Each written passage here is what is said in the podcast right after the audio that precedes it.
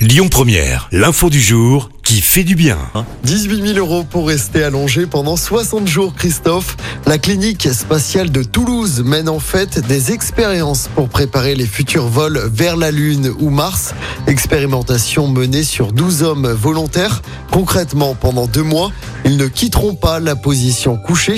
Ils vont donc manger, se doucher, faire leurs besoins à l'horizontale. Objectif derrière ça, compléter des résultats scientifiques en vue de longs vols dans l'espace.